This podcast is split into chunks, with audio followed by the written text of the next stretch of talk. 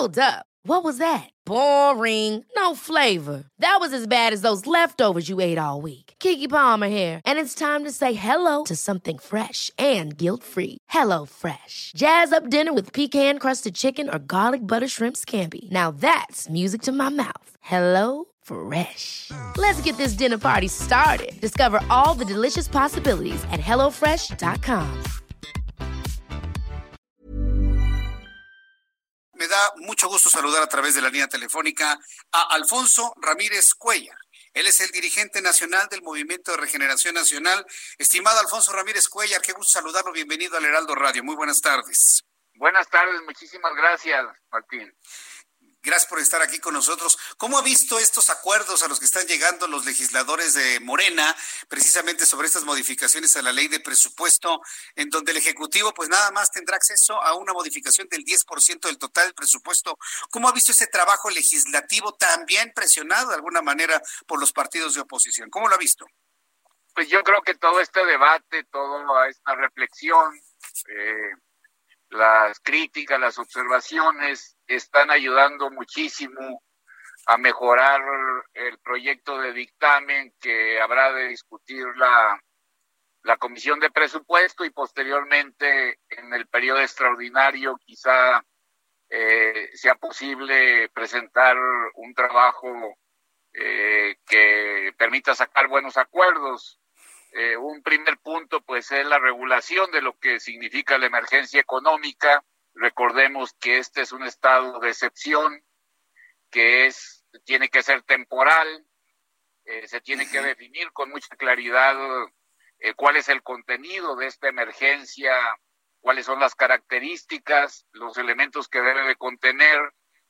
tiene que precisarse muy bien quién declara la emergencia económica, porque pues es una institución jurídica al final de cuentas que no estaba en ninguna ley, tampoco en la Constitución. No hemos podido reglamentar todavía el artículo 29 de la Constitución. Entonces yo creo que se está dando un paso importante para sacar un buen eh, resultado en la reforma al artículo 21 de la Ley de Presupuesto y Responsabilidad Sendaria. Ahora, eh, hubo muchas críticas en un inicio, sobre todo porque una modificación así le daría más poder al presidente de la República, cuando históricamente, al menos en los últimos 20 años, posiblemente 26 años, se ha trabajado en quitarle esa presencia o ese poder o ese peso específico de la política al presidente de la República. México quitó esa figura presidencial eliminando muchos asuntos y no sería deseable que ahora, cuando las fuerzas políticas que le quitaron esa fuerza al presidente, ahora estando en el poder, se la devuelvan. ¿No estaríamos en una situación similar, Alfonso Ramírez?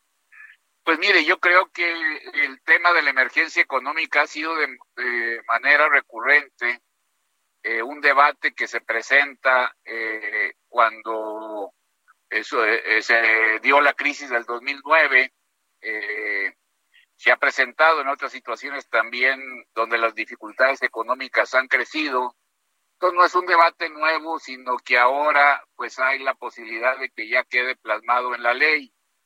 Eh, entonces es muy importante que esta regulación eh, de la emergencia económica quede perfectamente clara para que no se dé pie absolutamente a ninguna discrecionalidad, se respete la, la división de poderes y además se dé garantía de que la Cámara de Diputados va a cumplir la cabalidad, la facultad constitucional de ser la única instancia que apruebe eh, y que revise el presupuesto yo creo que si se juntan todas estas características, estaremos en posibilidad de dar un avance importante en una legislación que desde hace mucho tiempo nuestro país necesita y que otros países ya la tienen. Entonces, eh, creo yo que eh, los anteriores debates, pues ahora se van a ver coronados ya con una posible reforma de este artículo 21.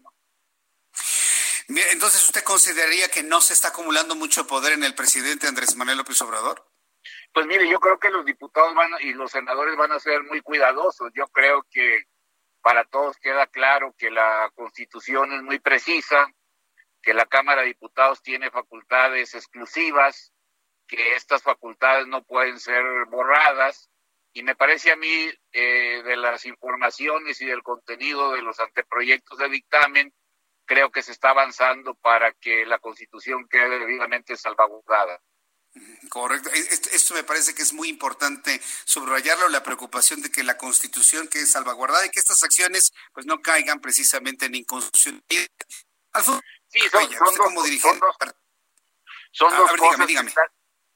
son dos cosas que están ahí planteadas. Una es la regulación de todo lo que significa emergencia económica, con todo lo que ello implica, y otra es la cantidad o el porcentaje del gasto que se puede mover y reasignar con la sola decisión del presidente. Eh, y cuál sería el porcentaje adecuado donde la Cámara de Diputados tiene que jugar un papel un papel determinante en la resolución final de las reasignaciones. Y hay una fracción del artículo tercero, del artículo 21, en la fracción tercera, donde queda claro que ante una caída eh, de más del 3% en los ingresos del país, pues la Cámara de Diputados tiene un papel eh, decisivo, significativo, ¿no? Entonces yo creo que también esto se tiene que salvaguardar. Correcto. Bien, ahora eh, entiendo todas estas modificaciones y las estrategias que se tienen que implementar para salir adelante de esta crisis a nivel mundial y que ha pegado de manera distinta en los países del, de América y también de Europa y de Asia. Pero yo quiero preguntarle, usted como dirigente de partido, como, como, un, como un líder político que es, ¿cómo, ¿cómo está viendo esta crisis de coronavirus? ¿Vamos a salir adelante? ¿Cómo, cómo, cómo lo siente usted? ¿Va a cambiar México después de esta experiencia? Y desde el punto de vista político, ¿cómo nos tenemos que preparar para ese nuevo México después de la, de la pandemia que estamos viviendo? Sí, yo creo que estamos ante un fenómeno inédito, desconocido, como ya se ha repetido eh, por muchos analistas, por la gente también eh, eh, de nuestro país. y yo creo que lo más importante ahorita pues es garantizar el menor número de contagios, cuidar muy bien a los enfermos, fortalecer el sistema de salud, toda la infraestructura humana y material. Evitar que se estén perdiendo eh, vidas, hacer lo posible por reducir la pérdida de vidas humanas, que es uh, uno de los objetivos fundamentales de las medidas y de las disposiciones sanitarias. Entonces yo creo que este es el tema fundamental. Ahí yo creo que debemos ser sumamente cuidadosos para ver los tiempos, cómo se van a abrir eh, las actividades productivas, no poner en riesgo por la vida de ninguna persona, eh, sino que pues tener una, una situación de mucha vigilancia en las zonas, en los municipios, en las empresas que van a tener que volver a las actividades, siempre, sobre todas las cosas, cuidando la salud y la vida de los mexicanos. Yo creo que este es el, el tema fundamental en la actualidad. Bien, pues Alfonso Ramírez Cuellar, yo, yo, agradezco mucho estos minutos de contacto con el Heraldo Radio, con estas opiniones sobre el trabajo legislativo que está haciendo Morena, sobre la perspectiva que tenemos con la pandemia. Vamos a mantener esta línea de comunicación abierta para que el público escuche precisamente esto, ¿no? Muchísimo, Martín. Yo también le agradezco mucho. Que le vaya muy bien. Abrazo. Gracias, Alfonso Ramírez Cuellar. Selling a little or a lot. Shopify helps you do your thing however you cha-ching. Shopify is the global commerce platform that helps you sell at every stage of your business. From the launch your online shop stage to the first real life store stage, all the way to the did we just hit a million orders stage.